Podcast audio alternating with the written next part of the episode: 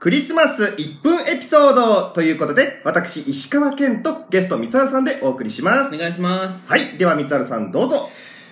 結構昔の話だけど、いその当時付き合ってた彼女とクリスマスにあのホールのあのスペシャルケーキみたいなのを頼んでたんですねはい。でもケーキ屋さんから電話があってそのケーキが材料不足かなんかでできないって言われたの、いでも代わりに普通のショートケーキ、えー作りますんでそれで許してくださいって言われたんでまあいいかなとケーキあればいいかなと思って、うんいいですよって言ったのはで彼女にもそれ言ったら彼女はすごく悲しみ出して、で結局は、まあ、ショートケーキは頼んだんだけど他のケーキを食べて過ごしたのい。はい。で結局そのショートケーキは後輩の男の子と2人で食べたんだそうですか。